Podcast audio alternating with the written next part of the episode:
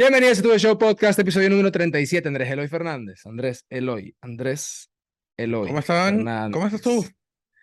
Yo un poco quemado. estoy, estoy un poco quemado, sí, señor. Eh, fuimos a un torneo de béisbol por allá por, por, por Morrocoy. No sé cómo terminamos en la playa. Eh, bateamos de, de 6-6 en los dos días, así que fue excelente. Sí. Fue Sí, sí, excelente. sobre- ¿Van a jugar sobre béisbol? ¿Vas a jugar béisbol sobre el sol? Póngase ¿Cómo? protector. Póngase Ah, protector. claro, por supuesto. Mira, por supuesto. quiero que te diga algo. eh, no, bueno, no sé si lo puedo decir. Una persona muy allegada a, a nosotros dos, más allegada a ti que a mí, es una experta en todo lo que es el tema del cuidado de la piel, el cuidado de la cara. Y mira, yo creo que nosotros podemos crear una, una pa- campaña de concientización en el sentido de los peloteros. Usen Sí. protector solar, porque mira, 100, no, perdón, para ver, 90 de cada 100 peloteros a los 40 años se ven arrugados y viejos, porque no Sí, se total, ponen total. protector solar. Jugadores Total. de softball, pónganse protector solar. De hecho, ayer vi, ayer me salió en TikTok un prospecto de, de, de, de Arizona Ujú.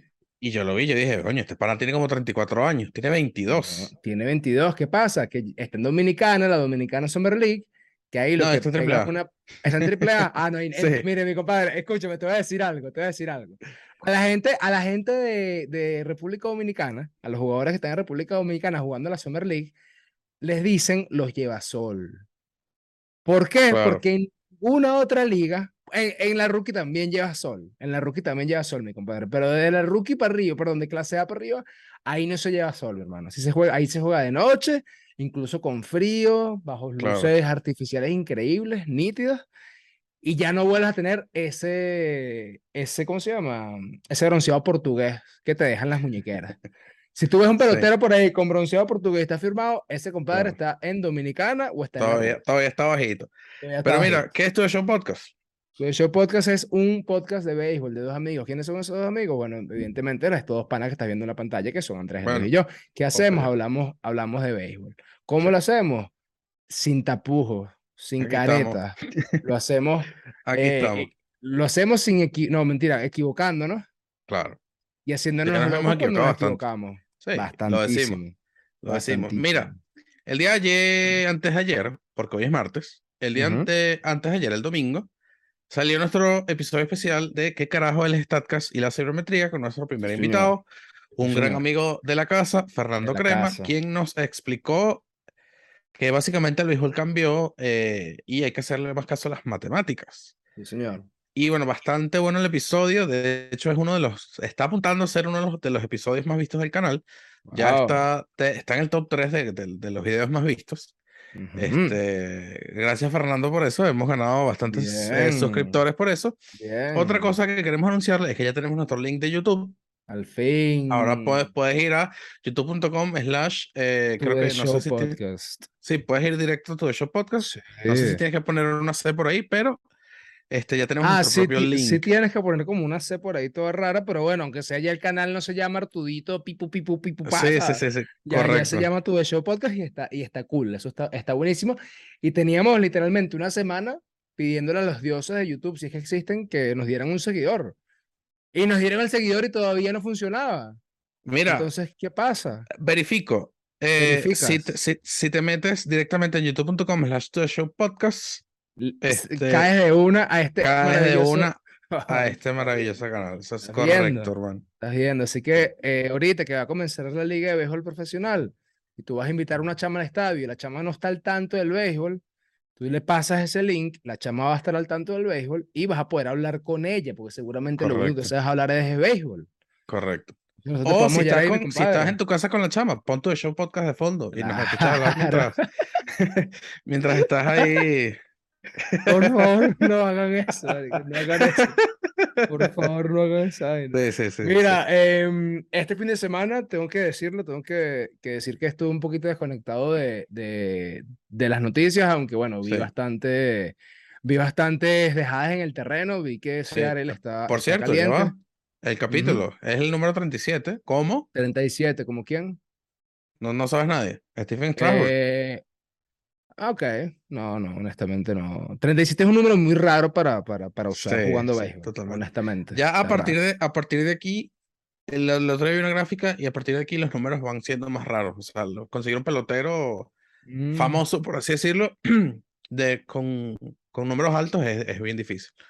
Está bueno, está bueno. Mira, eh, ¿qué tienes para mí el día de hoy? Bueno, este, por ahí en Twitter leí que esta serie era, o sea, la serie que, que voy a mencionar a continuación era una serie ya de, de, parecía serie mundial. ¿Por qué? Porque se enfrentaron, Ok. te lo juro, te lo juro que lo leí, seguramente fueron bastante fanáticos de Seattle, pero la gente estaba diciendo, coño, Seattle, Seattle Bravos, que no es la final que yo estoy prediciendo, pero es una posible final de, de la Serie Mundial.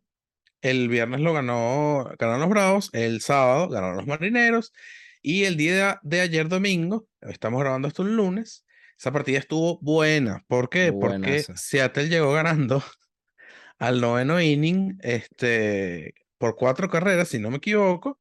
Los Bravos son un equipo, hay que decirlo, eh, son un equipo bastante Bastante bravo. bastante bravo. Metió cinco carreras en el, en el noveno. Julio Rodríguez lo empató, se lo empató a, a Jensen y el venezolano Eugenio Mira. Suárez los dejó en el terreno. Esa calle. serie estuvo buena. ¿Y qué pasó? Estuvo Seattle le ganó al actual campeón de la Mira. Serie Mundial. Quien dice que Y- Seattle no puede ganar la Serie Mundial. Mira, no lo, no lo dice nadie, solamente las probabilidades, tipo las matemáticas no mienten. Tienen, tienen bajas probabilidades, ya vamos a hablar de eso, pero, Sí, brother, eso, eso es un, eso es un golpe sobre la mesa de Seattle, ganarle Sí. a Atlanta, sí. que puede ser una serie donde, bueno, donde quizás Atlanta no estuvo su mejor momento, qué sé yo, pero ganarle de esa manera, voltear la partida a Jansen, que Julio. Rodríguez se sigue coronando como el novato del año, porque hay que Total. decirlo, Julio Rodríguez es el novato del año. Si no lo gana, se lo robaron. No lo To- hay gana, que, se hay que ser sincero, hay que ser sincero. y que, y que Eugenio Suárez siga comandando también Seattle, mira, la verdad es que hace soñar a mucha gente. Ahora, lo, lo decimos de nuevo, el objetivo de Seattle es entrar al playoff. Sí, Ese es ya el básicamente está, ya ese sueño está, está, Sí, señor. esa, esa, ese objeto en la lista está, está marcado como check, Sí, señor. eso ya está- Ahora, básicamente está, está cumplido. Ganar, ganar la serie contra quién irían ahorita, contra Tampa. Creo que irían contra Tampa, no estoy Tampa totalmente todavía. seguro. Sí, pero igual no es un, no es un equipo difícil. No, no, no. Difícil absoluto. sería si, si, creo que si la cosa sigue así, se enfrentan a, a los Astros de Houston, que los Astros de Houston hicieron lo que quisieron esta temporada con, con Seattle. Y bueno, eso habría que, que prenderle 8000 velas Ojo, a... yo, yo, yo sí creo, yo sí creo que Seattle contra Tampa y contra los Yankees tiene Sí, sí, to- posibilidades reales, totalmente, reales, total, total. reales, reales de hacerlo. Ahora, contra Houston, sí Está- es está una complicado, está- está David bastante contra complicado. Goliat, por así decirlo. Pero bueno, Pero hey, le ganaron a los Bravos. ¿Quién quita que tenga un buen, un buen, sí, sí, sí, unos buenos tres días y le ganan a, a, Houston? Tres, cuatro, no, ya, pues sería divisional, unos tres, unos cinco. Bueno, tienes que ganar tres, sí. Sí, te ganar que- tres, hay te que- tener tres días sí. buenos. Exacto. Tres días buenos. Mira, el señor Mike Trout, la cara del béisbol para mi persona, tengo que decirlo, porque es el tipo más constante en la vida. Llevaba seis cuadrangulares en juegos consecutivos y hoy dio el, el séptimo. Acaba de dar el séptimo. Sí, hace, hace un par de minutos, bueno, hace un par de. Sí. Bueno, hace Sí, hace un par de 52 minutos. minutos. Exactamente. Dio su, su cuadrangular número 7 y creo que el récord es de 8, 8 cuadrangulares seguidos que lo empató el año Qué pasado Joey este Boto. pero no, no estoy muy seguro, me- posiblemente me estoy equivocando. El año pasado Boto estuvo en este mismo, en este mismo ritmo que está llevando Mike Trout. Creo que llegó a 7 y no pudo, no pudo, no pudo dar el octavo, la llegó que sí al- a la zona de seguridad, pero bueno, vamos a ver si, si Trout puede romper ese récord. Ahora, no sé qué opinas tú. Yo creo que es medio, como, como que se dice en inglés, un reach, o sea, medio sacado los pelos. Pero Mike Trout pudiese ser MVP esta temporada, no, ¿verdad? Mm, Mira, no porque está George, que evidentemente comanda en todos los departamentos habidos y por haber. Y si no hay, próximamente los va a hacer porque el tipo es una bestia. Ujú, Y si no, está Otani, que tiene el tema de que batea muy bien y que picha muy bien. claro. Pero por cierto, sin el, duda, el de episodio del tercero puede domingo hablamos, en el episodio del domingo hablamos acerca de eso, de Claro. por qué, o sea, siendo realistas, Otani debería ganar, o sea, MVP todas las temporadas que juegue bien. Donde, donde Otani juega de centro, eh, Otani debería ganar el, el MVP de todas esas temporadas. ¿Por qué? Porque, Cuando- eh, porque batea y, y, lanza bien. Cuando Fernando dijo eso, me recordó siempre al eterno, al eterno speech que dice la gente de que Messi debería ganar siempre el Balón de Oro porque es el mejor jugador del mundo y porque siempre juega bien y que porque no haga goles no quiere decir que no juega bien porque el tipo no necesita hacer goles para jugar bien. Claro. Em, e- eso se, se puede estar convirtiendo Shohei en, en- en un jugador que, mira, que tiene que ser eh, más valioso porque batea más que Soto ahorita Ujú, y picha mejor que Gerrit Cole, que está ganando una cantidad de plata. Entonces, Claro. yo Claro. digo honestamente, si Aaron Judge estuviera flaqueando en alguna de las, de las, es que el tipo lidera todo, o sea, no, no, no, no, no puedes quitar eso. Si él Claro. estuviera ahí peleando, hubiera otra persona, hubiese otra persona que, que estuviera ahí, yo te digo, mira, Otani todavía lo pudiera hacer, Claro. pero mantengo a Aaron Judge. Sí. Mira, MVP. Eh, habría que preguntar, porque al final recuerda que, el, que, el- que la votación del MVP sigue siendo eh, de los periodistas y sea, eh, básicamente es un, yo siempre lo he dicho, es una, una competencia de popularidad. O sea, porque si, si los, si los, si los periodistas se despiertan un día y hacen una revuelta y dicen, vamos a votar por eh, Zach Greinke que sea el MVP, pero ¿por qué Zach Greinke va a ser el MVP? Porque me, nos picó el, el, el que te conté y todos los periodistas votan por eso. ¿Pudiese pasar eso? Sí, va a pasar, lo dudo, pero... Ojo, o sea, eh, al final como es una votación de periodistas, los periodistas pueden ponerse de acuerdo y se lanzan un voto troll ahí, tú sabes. no sé, lo que sé es que si todos los periodistas fueran canadienses, los pudieran hacer. Y agarran que sea Bobichet, imagina así, demasiado Sí, lógica sí, más. Total. Bueno, hey, suave. Bobichet está, está prendido las últimas semanas.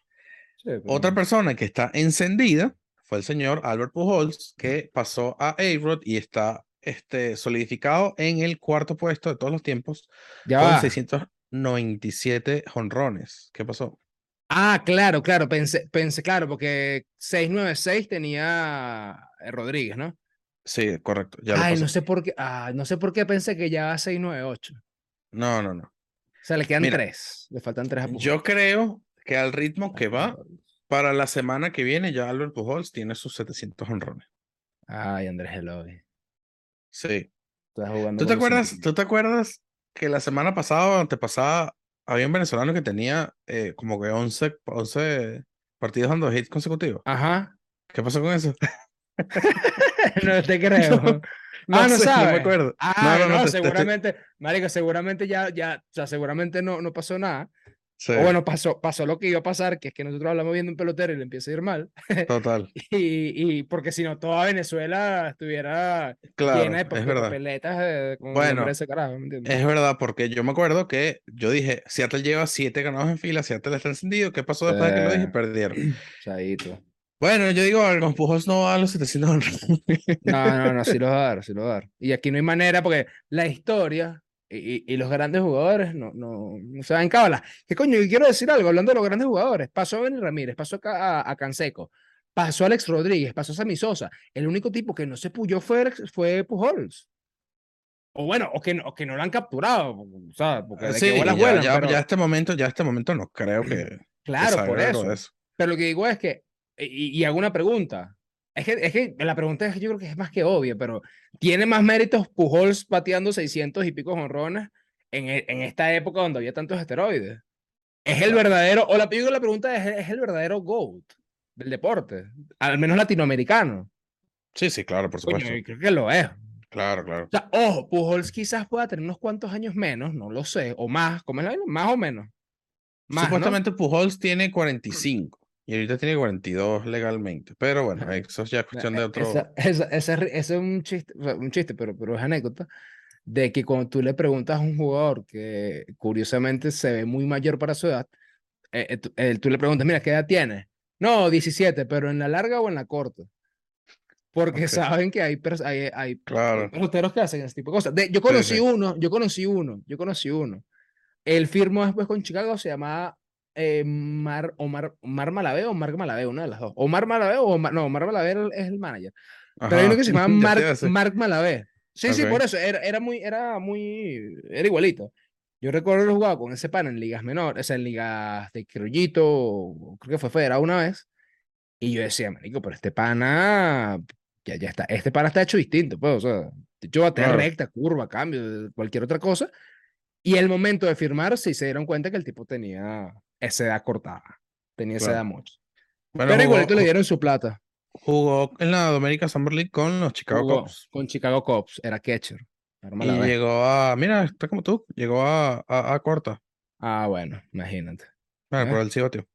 Él sí bateó y le dieron, no, el, el tipo bateaba, el tipo bateaba. Y bueno, le dieron, le dieron una buena cantidad de dinero, Sí. que- si mal no recuerdo. Mira, el señor Osvaldo Cabrera dio su primer home run en las grandes ligas. Sí. Les hacía falta, le hacía falta porque Por cierto, eh, no el, el episodio pasado preguntamos, bueno, te pregunté yo a ti, tipo, mira, ¿qué posición juega este pana? Y tú me Ujú. dijiste todo menos primera base. Y lo Jugó primera, base. sí. Sí. Sí, jugó primera. De hecho, ese fue el juego del sábado o el domingo, no, no, no recuerdo. No, Pero una de las pocas claro. veces que me metí a ver el, el, el Twitter, sí vi un, un statement de él, un quote que decía como que, mira, estoy tomando rolling en primera y la verdad es que me siento emocionado por poder jugar primera base por primera vez al ronda. Claro. Es un jugador, un polivalente. Pero la gran noticia, la gran noticia de este episodio son los cambios de eh, las reglas, de algunas reglas de la MLB para el 2023. Ilústranos, Andrés Eloy. Ya va, un se- segundo. Estoy viendo a, a Marco Malavé y Ajá. dice que es pitcher relevista, tercera base y catcher. Y Sí, dijo que lo firmaron como catcher y después se pasó a. Sí, seguramente por lo que te dije, cuando te deja de batear empieza a... Claro, aquí está. Bueno, mira, los cambios para la temporada siguiente es que, como lo mencionamos en uno de, los- de nuestros primeros episodios, se, van se va a implementar el reloj de los lanzadores. Eh, ahorita vamos a entrar en detalle, que es, en detalle de eso. pa- van a limitar el shift, el famoso anti-Joey Galo, y las bases van a ser más grandes. Entonces, ¿qué pasa con el reloj de, de los pitchers? Básicamente, eh, va a haber un reloj de 30 segundos eh, para que entre bateadores, es decir, Alexander batea, el pitcher tiene, eh, bueno, el bateador tiene 30 segundos para eh, ponerse en la caja de bateo y el lanzador tiene 15 segundos entre, eh, entre lanzamientos. Es decir, tú lanzas tu recta, pasa 15 segundos, tú- no sé si tú tienes alguna, alguna maña lanzando. Eh, coño, le metí un coñazo al micrófono. eh, no sé si tú tienes una maña lanzando, pero vas a tener 15 segundos para a lanzar el próximo lanzamiento. Eso sí, tienes las bases limpias. Si tienes corredor en base, eh, tienes 20, 20, 20 segundos. segundos. Tienes 5 segunditos más ahí para, para, para lanzar. Este, ok, Ujú. algunas reglas dicen, los lanzadores que no lancen a tiempo, eh, se le va a otorgar una bola al bateador. Los bateadores que no estén en la caja eh, al momento de, o sea, en esos creo que son, creo que tienen 8 segundos o algo así, se les va a dar un strike. Chimbo que te, que te ponchen este, por estar La primera vez que eso pasa, ajustándote los botines. la primera vez que eso pasa, Twitter barder y el mundo barder. Es que te digo una cosa, anécdota, ahí me poncharon una vez así. No en ¿En ligas menores, no en ligas menores de- Orioles y nada de En eso, criollito. pero en, un- en una liga federada, peor todavía, porque no estaba claro las reglas. La regla Ok. era, perdón, era no salirse de la caja y yo tiendo a, salir- a salirme demasiado de la caja, a caminar Claro. bastante. Y nada, tres y dos ponchados. y yo bien. como que bueno, mi compadre, Mira, entonces. El reloj se va a resetear si el, hay un hombre en, en base y el lanzador intenta atrapar a ese corredor. Pero eso lo pueden hacer solo eh, dos veces. Exacto. Patético. Solo hay, solo hay dos, dos. Esa regla no me gusta. o sea, s- Patético, no me gusta nada. no me gusta. O sea, Patético. porque tú como corredor puedes forzar que el pitcher se joda y no te trate de, de, de agarrar. ¿Por qué? Abres, un, Porque- po- abres, abres grande, Total. el pitcher te ve, llega, abres Lo- grande Lo y vuelves a hacer. Y luego, mi compadre, puedes abrir hasta la mitad si quieres. Exacto, y el pitcher está obligado. Total. Ahí, ahí es un, un hueco legal. No, no es Está un hueco malo. legal, pero es una forma de romper esa regla. Está malo, Me- no me gusta. Está, está favoreciendo a los corredores. Sí. Si el, si el pitcher, esto estoy seguro que va a pasar, si el pitcher lanza una tercera vez, eh, el corredor avanzará una base. A menos de que, a menos de que obviamente no lo, Que no sea lo hagan otro primero. Exactamente. Bueno, o en donde sea que esté. Mira, las visitas en el montículo, las vesículas al montículo, perdón, los tiempos pedidos por lesión y tiempos pedidos por el equipo eh, no contarán como pausas. Es decir, este, te jodiste. Ok. Mira, est- Es que el artículo está traducido raro. Entonces, sí, sí. si un equipo ha usado todas sus cinco visitas al montículo permitidas antes de la novena entrada, ese club recibirá derecho a una visita adicional al montículo en dicho inning. Esto sirve esencialmente como oportunidad adicional para abandonar la goma de lanzar, es decir, la el, goma de lanzar, el, el- montículo. el montículo, no, el montículo no, es el, Sí, sí, la- la- exacto, la, la, caja, la vaina blanca, eso, exactamente. Sí. Sí, señor. Y los, los árbitros pueden, o sea, los umpires pueden ah, eh, darle un tiempo adicional a los bateadores que sean los catchers. Es decir, este, si el catcher batió o lo, eh, lo agarraron eh, corriendo a las bases o algo así, el catcher tiene que ir al dogout, ponerse todo su equipo y volver a, o quitarse el equipo, no sé, lo que sea. Eh, los umpires le pueden dar flexibiliza- eh, flexibiliza- eh, flexibilidad perdón, a los, a los catchers que estén a punto de batear o que hayan, hayan bateado, porque bueno, los catchers son los que más sufren en el, Sí. en el, en el juego. Los shifts Verga. defensivos eh, creo que son, creo que no estoy muy claro, eh, creo que van a colocar tipo una zona en el medio y no pueden, no pueden, los, los, los, los, los infielders no pueden cruzar esa zona. Vamos a leer, el equipo ju- jugando defensa tendrá que tener un mínimo de cuatro jugadores en el cuadro inf- inferior, eh, con menos de infielders completamente de un lado. Ok, exactamente. Tiene que haber, a juro, dos infielders de cada lado del, del campo, es decir, no vas a poner, no está Joey Caló bateando y tienes a todo el mundo pegado en segunda y tienes que hacer al left en, en tercera base. Mm, mm. Y eh, vamos a ver, ¿qué dice aquí? Eh, O sea, mira esto, los infielders no podrán cambiar de lado. O sea, tú no vas a poder cambiar a tu mejor eh, fildeador, por así decirlo. Por ejemplo, el mejor fildeador de X equipos del shortstop. Tú no lo vas a poder poner en segunda base porque es más probable que el bateador que es zurdo y que pulea la bola, por así decirlo, eh, tenga las probabilidades de batear hacia allá. O sea, eso Ujú. no lo vas a poder hacer, el jugador se va a tener que quedar en su posición. Claro. Em, Mira, pero gracioso esto. Esta regla no prohíbe que un equipo ponga en el cuadro interior a un jardinero o una parte más cerca dentro de los jardines en ciertas situaciones, pero sí prohíbe las alineaciones con cuatro jardineros. Claro. Claro, eso evita que, eh, creo que lo mencionó Fernando en el, en el episodio, que eh, tengas al shortstop detrás de segunda y tú le, de- le batees la línea sobre el segunda base, pero te la agarra el shortstop en, en- como Mira, short creo que se llama en, Yo, en yo te voy a decir lo siguiente, eh, no me gusta el baneo del shift. No me gusta el baneo del shift. Yo al principio, yo al principio estaba de acuerdo, pero después del, del- del argumento que dio Fernando es verdad. O sea, No me gusta. si vas a, si vas a banear algo para, eh, Para para favorecer, más, pues. exacto, para favorecer al bateador, quita las curvas, quita los pichos quebrados y Sí. lanza puro recto. Sí. Entonces, bueno, No, está eh, bueno. yo, yo hubiese, ap- aparentemente, literalmente, o sea, aparentemente es todo lo, o sea, está, está baneado el shift. Yo, yo hubiese puesto, eh, por lo menos, eh, que sí, cuatro shifts por juego, algo así. No, pero, pero es que o lo, o lo pones o lo quitas. O sea, Claro, sí, o sea, si tú quieres hacer algo con esto, porque la gente se está quejando mucho, yo hubiese puesto un límite de shift por juego. Es decir, mira, este, lanza, te puedes lanzar tres, tres shifts al, al juego. Entonces tienes, O sea, a ver, en promedio, entiendo- la, la cantidad de shift por, por, por cada, cada tres innings. Yo creo, yo, o sea, yo creo que también más allá de eso, yo creo que ellos también quieren hacer el juego menos predecible. Claro, O sea, más allá de, de aumentar el tema de, de los hits, porque bueno, compadre, o sea, igual vas a tener que darle la pelota. O sea, es así Claro. sencillo. O sea, yo, yo, yo y Galo, sí, es pana, ¿no? En la temporada que viene te va mal, ya no es culpa de que te Eh, sí, ya, ya. tercera, no es el shift, eres tú, pues. Pero em, sí creo, bueno, que quieren hacer el juego menos predecible. Será así, no sé, porque... ah, Pero ah, es que me parece, no sé, menos predecible, igual va a pasar. O sea, igual el tipo que pulea la bola el 70% de las veces va a seguir haciéndolo, a menos que la justicia haga un cambio. O sea, esa probabilidad siempre va a existir. Ahora, que la probabilidad de que ese pana vaya a dar un hit ahora a ser un poco más grande, sí, pero Claro, ahora yo pregunto, el shift habla del infield. ¿Qué pasa si a Joey Galo viene el, el field? se ponen se los tres en el right field. Claro, Es que puedan hacerlo. claro, Pueden claro. hacerlo. Pueden hacerlo. ¿Qué, qué- Sí. quieres que te diga algo? Ah, bueno, no, mentira, no. No, no es más, no, no, no es como más seguro.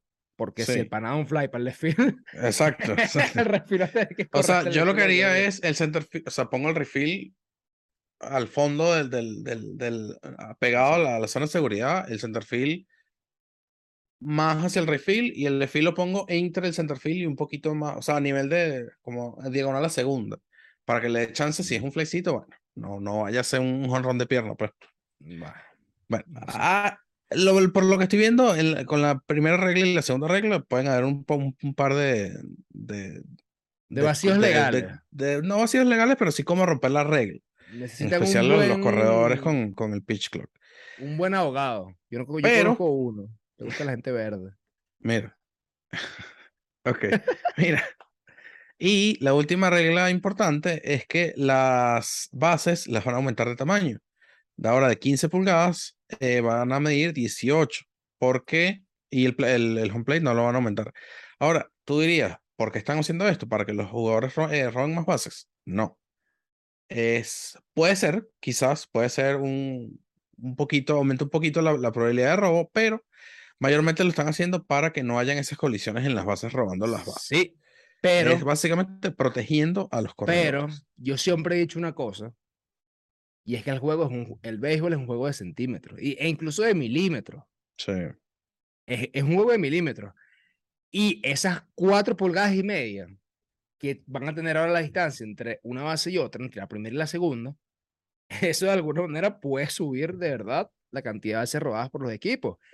Y eso tomando en cuenta de que si yo soy un jugador vivo, como el tuve, que seguramente va a forzar que, que, que hagan pick-up en primera, ¿quieres que te diga algo? Mira, lanzadores, ya no lo hagan más. No, no intenten, no lo intenten. Sí. Búsquense, búsquense unos buenos catchers, trabajen bien en esa posición y listo. A menos de que para tú veas que el tipo está abriendo hasta la mitad. Ahí sí. Claro. Pero si no, ¿vale? no tiene ningún tipo de sentido, porque si lo hace dos veces te van a, o sea, te van a salir a robar. Sí, qué lástima, qué está, raro, que, está raro. Qué lástima, qué lástima que Javier Molina se va a retirar ahorita. Me sí, gustado demasiado ver, ver cómo, cómo afecta en positivo o en negativo esta regla claro, claro. a un catcher como Javier, pero bueno. Uh -huh. Mira que por cierto, hay que decirlo, Javier Molina va a ser el manager de Puerto Rico para el Clásico Mundial. Él sí. viene a Venezuela a practicar con los navegantes del Magallanes, a quienes, ah, bueno, a quien le, le, les deseo lo mejor, a Jair Molina, lo único que yo te digo, Jair Molina, tú no puedes quedar campeón el primer año en Venezuela con Magallanes. Perdóname. o sea, no puedes. Sí. No puedes. O sea, suena muy bonito, pero no puedes. Yo te quiero mucho y tú eres sí, mi, mi catcher favorito de la historia, pero, pero no, no, no se puede, lo siento. Sí, está, está, está... Ven ah, con el hay Caracas, conflicto de interés. Hay conflicto ven de con el interés. Caracas. Y ahí gana todos los campeones que tú quieras. Qué raro, qué raro que, que, que Molina es un jugador, es un tipo de los Leones del Caracas. ¿no? Ese tipo no tiene cara de magallanero. No, si tiene cara de magallanero. Mm, sí. Ah, bueno, no sé. Sí. No sé. Pero mira, sí, esos son los tres, los tres cambios. Vamos a recapitular rápidamente. Los tres cambios. Reloj para los lanzadores. Eh, cuando un lanzador esté con, contra un bateador y no haya gente en base, va a tener 15 segundos. ¿Cierto? Correcto. Sí. Y hay corredores en base, 20 segundos para poder lanzar. Si hay un jugador en primera base y se está abriendo, él tiene dos oportunidades para sacarlo out en primera. Luego de dos, ya no puede. Tiene que lanzar para home, lo que va a incrementar el robo de base. Límites en los shift, en los ajustes defensivos. ¿Quiere decir esto? Simplemente ya no vas a ver ese poco de gente metida a la derecha cuando esté bateando yo, yo y Galo, pero que va a tener que jugar en su posición. ¿Eso es claro. bueno? ¿Eso es malo? Juzguen ustedes para ver. Y lo último, las bases van a ser un poquito más grande. Sí. Un poquito más grande. Entonces, mira, ustedes si les gusta o no. Mira esto. Para terminar el capítulo, no, lo, no me voy a extender mucho, no. eh, porque sinceramente me aladilla. okay. Pero vamos a mencionar el, el chance de ganar la, el playoff de esta semana. La probabilidad de ganar el playoff de esta semana, porque okay. básicamente las posiciones se mantuvieron. Presentado los Yankees, por apuestas. Uh, sí, mira. Eh, los Yankees tienen 8.3% de, de ganar la Serie Mundial, los Blue Jays okay. tienen 7.2 y los eh, Rays de Tampa Bay tienen 4.4. Okay. Los Guardians tienen 1.1, los White Sox tienen 0.7 y los Twins tienen 0.1. Wow. Los Astros, verga, los Astros van medio para lo bajo. Sí. Creo que cuando comenzamos tenían 17, ahorita tienen 13.9. Uh -huh. Y los Marineros tienen 4%, se mantuvo igual que la semana pasada. Los Bravos tienen 12.9%, los Mets tienen 16.6% y los Phillies tienen 3.7%. Sí, sí. Los Cardenales tienen 3.6%, los eh, Cerveceros 1.2%, los Dodgers siguen absurdamente arriba. Aparentemente los Dodgers son los favoritos para ganar esta temporada. Yeah. Tienen 17.2% y eh, los Padres tienen 5.1%. Ujú. Entonces va a estar buena la guachafita. Eh, insisto, vuelvo y repito, mi final es Houston Dodgers. Buena final. Eh, el juego, la serie antes de la final de la Nacional va a ser Dodgers contra los Bravos de Atlanta. Los Mets van a Mm. caer de manera estrepitosa en el playoff, lo dice Nostradamus. Nostra- Ok, mira, al día de hoy, al día de hoy está clasificando Houston, Yankees y Cleveland, Tampa, Seattle y Toronto por el wild card y en la nacional está clasificando los Dodgers, que por cierto, la MLB se lanzó un pelón porque estaba tuiteando ya que estaban clasificados, pero se equivocaron, matemáticamente ya está clasificado, pero Sí, no sí. es 100%. Los Mets y San Luis y en el wild card está Atlanta, Filadelfia y San Diego. Orioles fuera, ¿no? Orioles está fuera por verga, por cinco juegos. Sí, esa, esa serie contra, contra Toronto les, les cayó mal. Sí, entonces el sueño de Eric Fuentes se está muriendo. Se están muriendo, mi brother, pero bueno. Eh, nada, episodio 37. eh, nosotros esta semana vamos a tener episodio especial, todavía no sabemos de qué. Todavía no sabemos de qué va a ser Puede estar bueno, puede estar bueno. Puede estar bueno, como todos los episodios especiales. Em, y el viernes nos vemos para el recap de la semana entera. Ya se terminó septiembre. Hay que decir, eh, descanse en paz el Fantasy de Andrés Eloy, eliminado del Sí, Fantasy. sí. Em, hay que mejorar para, la próxima temporada. Menos mal que vamos a tener a un señor que, bueno, que, yo, bueno, yo, estoy hablando aquí por él, yo no sé si él aceptó. Ya le mandamos la solicitud, le mandamos los documentos, la cantidad de dinero que va a cobrar ese, ese muchacho para tener Carajo. nuestro propio especialista. Sí, ellos, él va a cobrar y nosotros no.